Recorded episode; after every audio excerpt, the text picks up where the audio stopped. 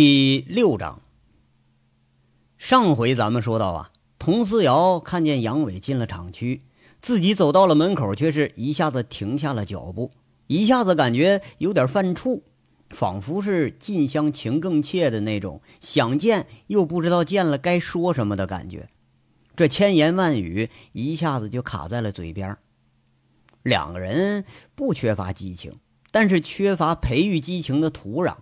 从认识开始啊，就是吵的时候比较多，好好说话的时候少，敌对的时候很多，当朋友的时候少。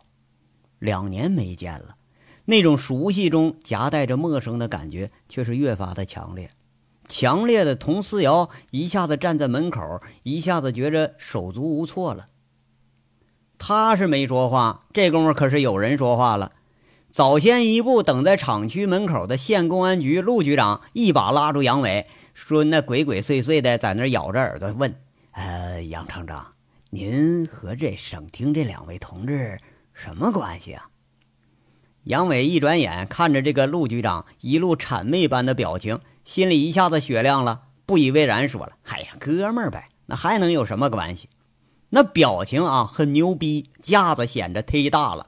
县公安局的，你见个市里的都得点头哈腰，更何况人这是省厅来的呢？哦，那怎么没听您讲过呀？陆局长挺奇怪，问了问。不过呀，他多少信了几分。孙大雷那个大个子比杨伟还得高半头，那长得虎头虎脑的，一看就不是善茬。公安上啊，这类彪呼呼的人到哪儿那都是难惹的主。省厅的那你就更不敢小觑了。哎，就这人见了杨伟都得叫队长，看样还真是下属。这还真把这陆局长啊给整迷糊了。杨伟这眼睛一转，很诚实的眼神看着陆局长，非常诚恳地说了：“哎呀，陆局长，我这人吧，做人很低调。这省厅里头熟人忒多，你说我招待也招招待不过来，不是吗？那来这儿办牧场吧，我们联系的就少了。你们省厅那个不是还有个江副厅长的吗？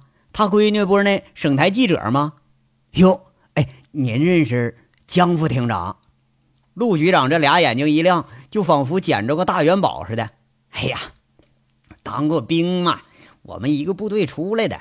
他退役啊，经常回部队，我们这不就 就就认识了。后来呀，连他家姑娘我也认识了。这又是战友，又是老上级的，那能不认识吗？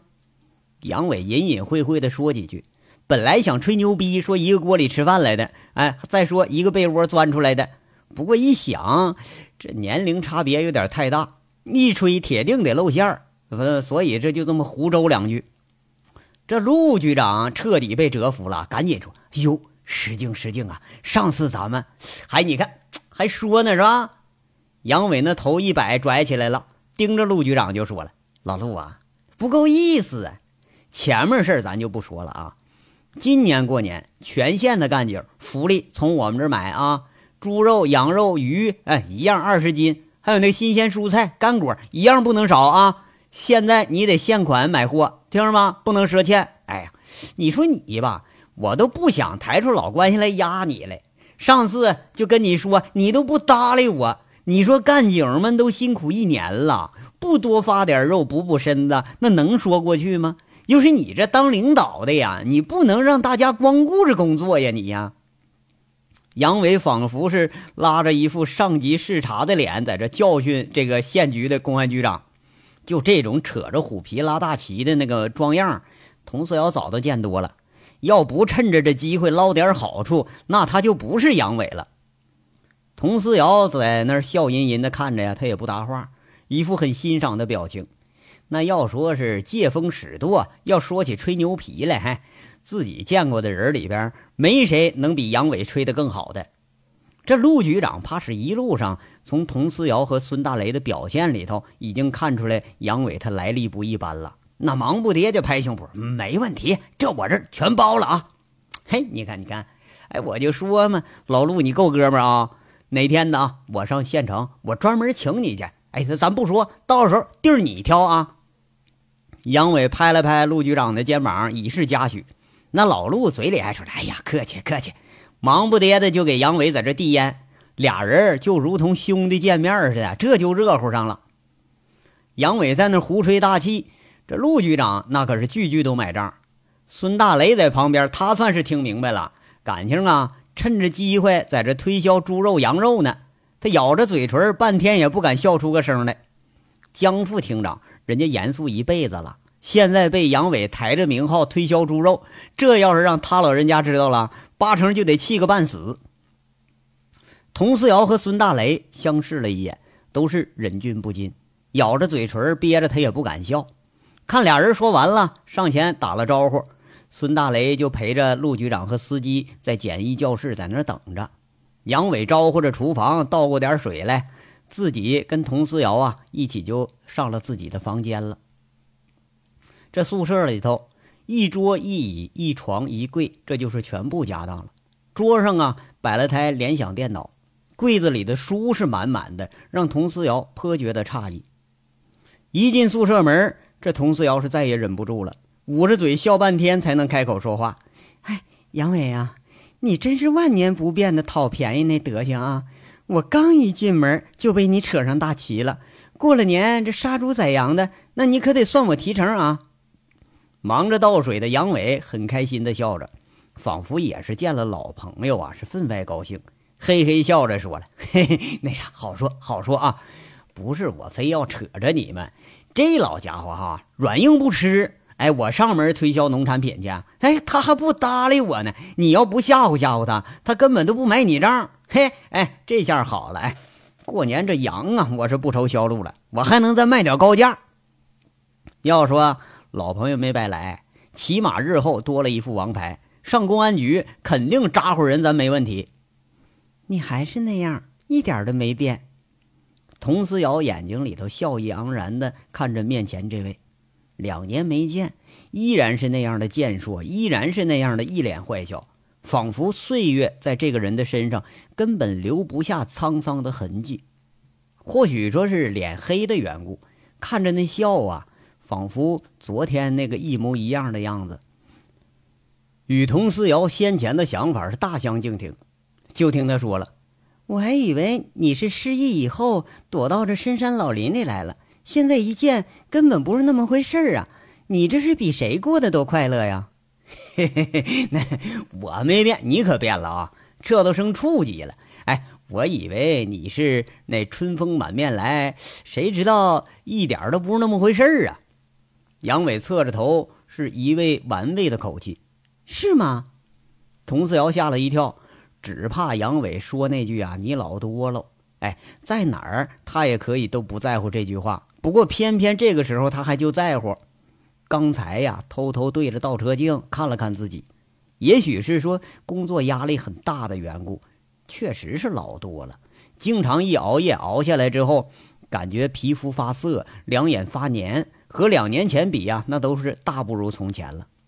一个女人嫩的能掐出水来的那几年，都被自己给扔到训练场上了，得到了不少。这位置、级别、别人的尊敬都有了，但是失去的也许更多。现在她不愿意让人提及这男女之间的事儿，甚至她都不愿意回家。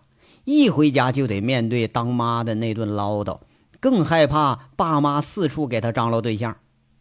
没想到啊，杨伟转着身子，上上下下看了一遍，撇着嘴说了：“你看看，这架子大了啊。”肩膀上多了一道杠，还我说谁的车呢？这还 A 牌照的，你这当处级干部了，我怎么感觉你是愁眉苦脸的？我都说了，这当官没好，当了科级想处级，当了处级想厅级，哎，一想二想啊，就把自己想的发愁了。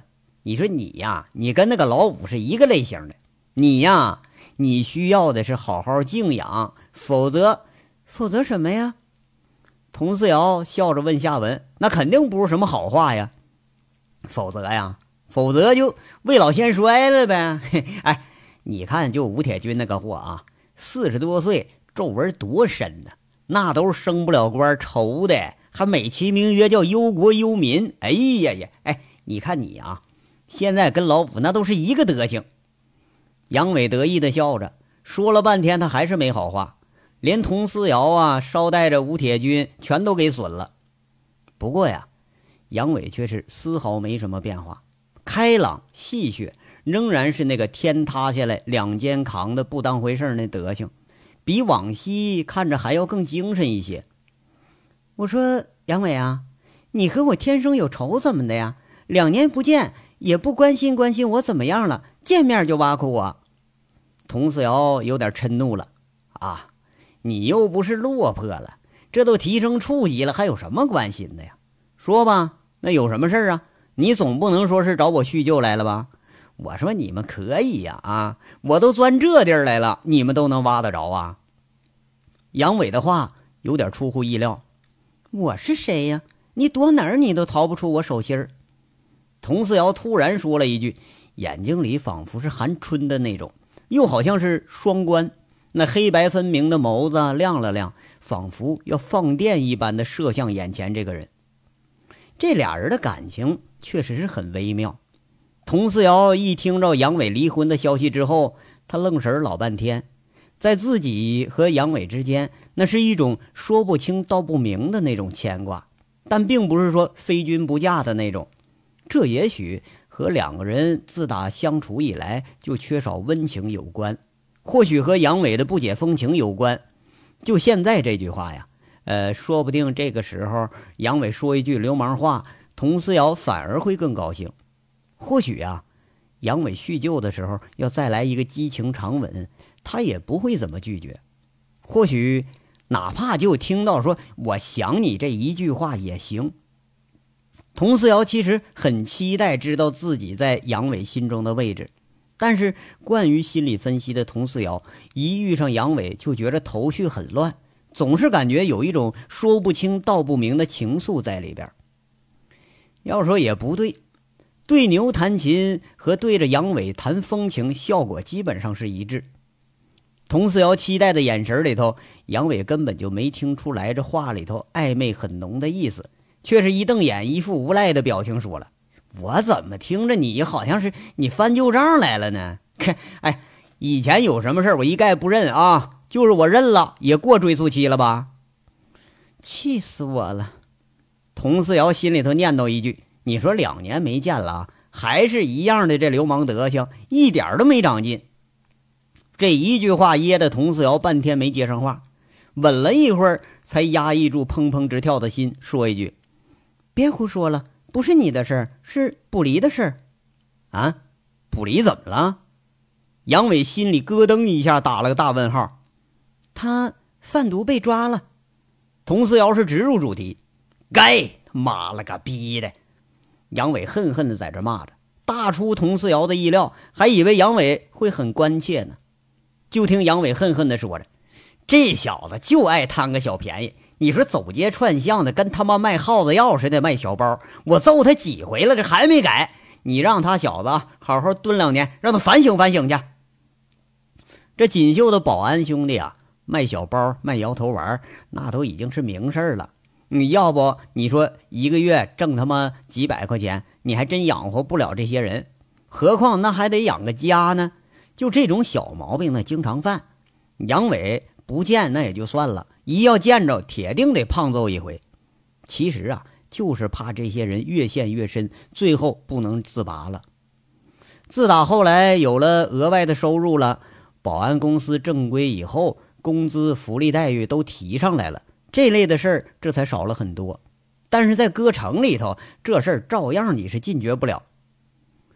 佟思瑶啊，知道杨伟是有所指，他含糊的说着：“这次不是小包，整了个二十多斤的大雷子，冰毒 A 货，纯度百分之九十四。”这黑话杨伟确实听得懂，一惊之下：“你你说什么？”这才是真的愣住了，这才是佟思瑶希望看到的表情，是对卜离的关心。刚刚也许杨伟根本就没把卖小包他当回事儿，还以为也就个三克两克的，是吧？判个一年半载的，或者直接装成个吸毒的，让公安给摁到戒毒所里头去创收去，就就拉倒得了。杨伟脸上的肉抽了抽，他吃惊不小，喃喃的说着：“完了，完了，这下子。”这下他妈命交代了，思瑶啊，你们你们嗯没搞错吧？那卜离我我了解啊。那要是卖小包，我我信呐。他没这么大胆儿啊！再再说了，他他应该他他不缺这钱呢。省缉毒总队当场抓获的毒品，在从他车里起获的，还有一把仿制的九二式手枪。佟思瑶静静的说着，注意着杨伟的表情变化。佟思瑶话的意思很明白，当然假不了。就见杨伟有点难受似的呀，左手使劲的搓着前额。你说什么都可能有办法啊？那因为贩毒你蹲了监狱，这可是一点办法没有啊！每一个个体在面对强大的法律和暴力机关的时候，都是孱弱的。不管你是英雄还是枭雄，只要你是一个单个的个体，在强大的国家机器面前，你去对抗，都会被碾得粉碎呀！不幸的是，卜离撞上了；更不幸的是，卜离曾经还是自己的兄弟。杨伟是最恨贩毒的人，其他的犯罪呀，那可能是有明显的目标，而贩毒没有，危害那是不能确定的。危害的也许是一个人，也许是十个人，也许是上百人。就这种危害，是所有犯罪中最让人深恶痛绝的一种。但是。贩毒是曾经的兄弟，这下啊，好像就变得复杂起来了。顿了半晌，杨伟这脸色难看了起来。佟四瑶一直目不转睛的盯着杨伟，试图找个说话的机会，但是他一直都没开口。也许啊，杨伟和卜离一样，正做着什么样的思想斗争。杨伟是良久才开口了。脸上是一种说不出来的凝重与严肃。那还找我干什么呀？该怎么判，怎么判吧。能见人了，你通知我啊。枪毙的时候，要是没人收尸，我替他收。这么大的案子，谁也救不了他了。兄弟一场，我只能尽力就尽到这儿了。杨伟的话里是深深的惋惜和无奈。现在就能见，我就是来请你的。佟思瑶静静的说着：“这是最佳的切入时机，这样说出来才不显着突兀。”不对吧？这么快就审结了？这么快就定罪了？杨伟反问了一句，很警惕的表情。按理来说，收审期间连亲属也不能见呢。佟思瑶按到杨伟反应的机灵，干脆也不拐弯抹角了，直接说了。没有审结呢，正是因为没法审讯，卜离什么也不说，我才来请你。也许你能让他开口说话，他的幕后也许有更大的人物，更大的案子。杨伟摇了摇头，不行，这事儿我不能帮你。让我出卖我的小兄弟，就这事传出去，我这脸我还要不要了？佟思瑶怕是早知道杨伟有这么一说。他苦口婆心把自己准备好的话说出来了。杨伟，你不要还是一身匪性好不好？十多公斤高纯度毒品大案，你觉着不开口他熬得过去吗？这不像说你们砸砸人家场子，打上几架，没人过问你就逃了。省厅对付这种重罪，那有的是办法，只不过是时间长短而已。你愿意看着他再多熬多受罪吗？不能帮帮他吗？再说了，万一其中要是有隐情，卜离或者根本不是主谋，或者仅仅就是一个送货人的身份，他不是还是有救吗？可现在这样不开口，让我们也没办法啊！难道非逼着我们强判，非逼着我们把他送上刑那刑场去？杨伟深思了半晌才说话，眼睛里是没有半点刚刚见面时候那个高兴，冷冷的，仿佛防备着敌人一般的说着。这卜离是个孤儿，从小和他妹妹啊相依为命。我认识他时候，他就很孤僻。你们要是撬不开他的嘴呀，找我来帮忙来了，是吧？是你真心话呀？啊，你还会关心别人呢？杨伟的话里头，这敌意一下子刺痛了佟思瑶。也许杨伟从来就不相信警察会真心的去关心别人。特别是一个贩毒分子的死活。或许他说的挺对，佟思瑶也许对案子本身、对卜离的幕后的关切更甚，更甚于关切卜离本人。好吧，那就算你说的对。佟思瑶定了定神，很诚恳地说：“就算我们有这层意思，但我刚才说的也是出于真心。你比我了解贩毒者被抓后的下场，与其熬着，还不如早点了断了。”佟思瑶的话呀，是再明白不过了。如果查实了，下场只有一个，那就是被枪毙。杨伟参与禁毒，那比佟思瑶还了解。这种案子和持枪犯罪是一样的，有的人当场就给击毙了，遇上偶尔死扛着的人，熬到最后还是同样的下场，但是他得受好几倍的罪。贩毒的呀，虽然是心狠手辣。但缉毒警察也同样不是吃素的，甚至在某些方面，他们比贩毒的人出手还狠，比他们还要黑。杨伟的眼睛里头仿佛蒙上了一层浓雾，脑子里一下浮现出了几年前曾经受过的反刑讯训练，现在想起来都心有余悸，堪堪能熬得过去的，心理上都会留下阴影。而自己之所以能熬过去，或许心里头还有一丝渴望，知道这是训练。如果这些训练全部都变成现实的话，连杨伟都不知道自己是不是能熬得过去。有的时候啊，罪恶和抑制罪恶，都是在人为施行着罪恶。杨伟眼睛里很空洞的愣神了半天，他努力的从喉咙里头蹦出了几个字。好吧，那我见。又顿了半天，才说：“不过，别指望我会劝他什么。我生平最恨贩毒的人和毒品，但我同样不会帮着警察来对付我的朋友，我的兄弟。就当我见他最后一面了。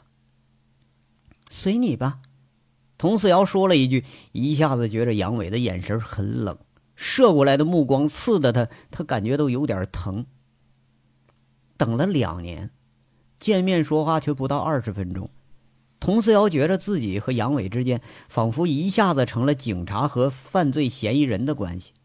杨伟的戒备心理更强了，强的让佟思瑶觉着那是一条永远也没法跨越的鸿沟。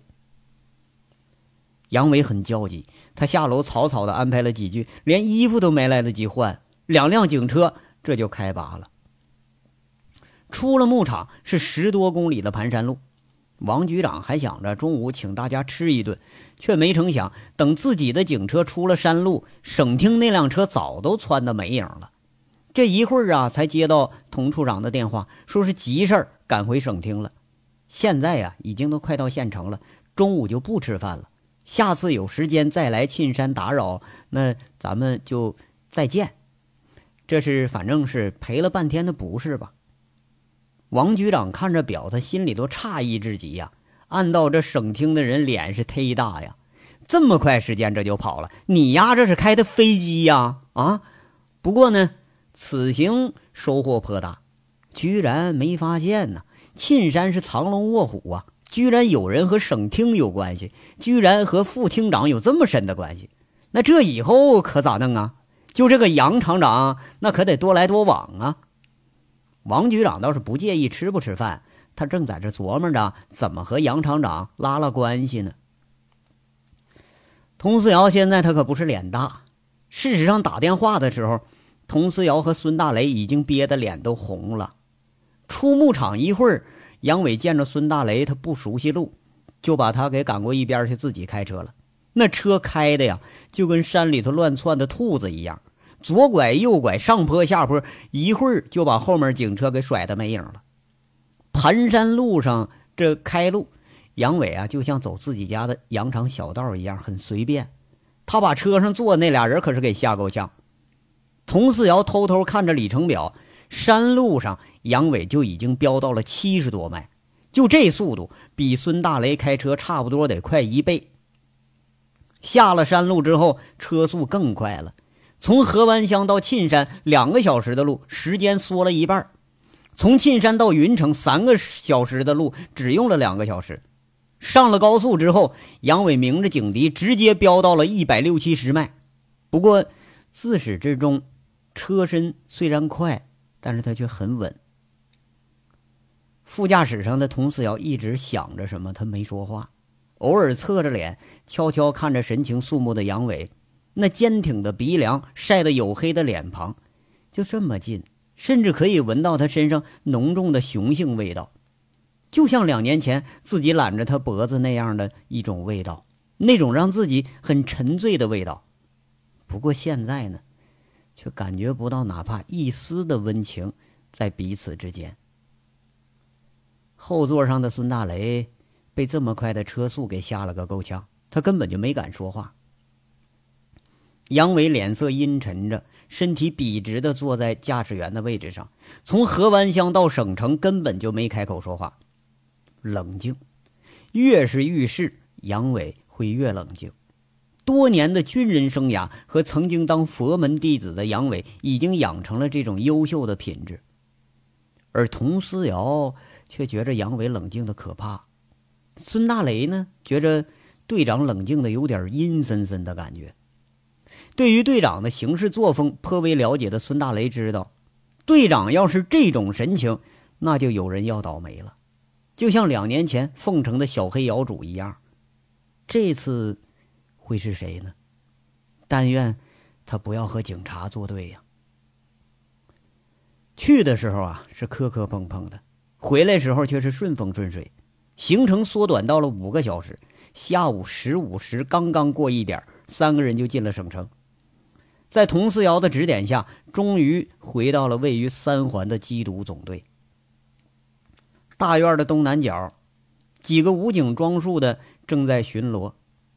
这矮墙铁门后面啊，就是卜离被关押的地点。下车的时候，孙大雷突然发觉杨伟的眼神一直直勾勾的看着那铁门，他阴沉着脸，两个眼珠一动不动。那个眼神啊，那个神情和被捕的捕离是如出一辙。这章到这就说完了，下章稍后接着说。感谢大家的收听。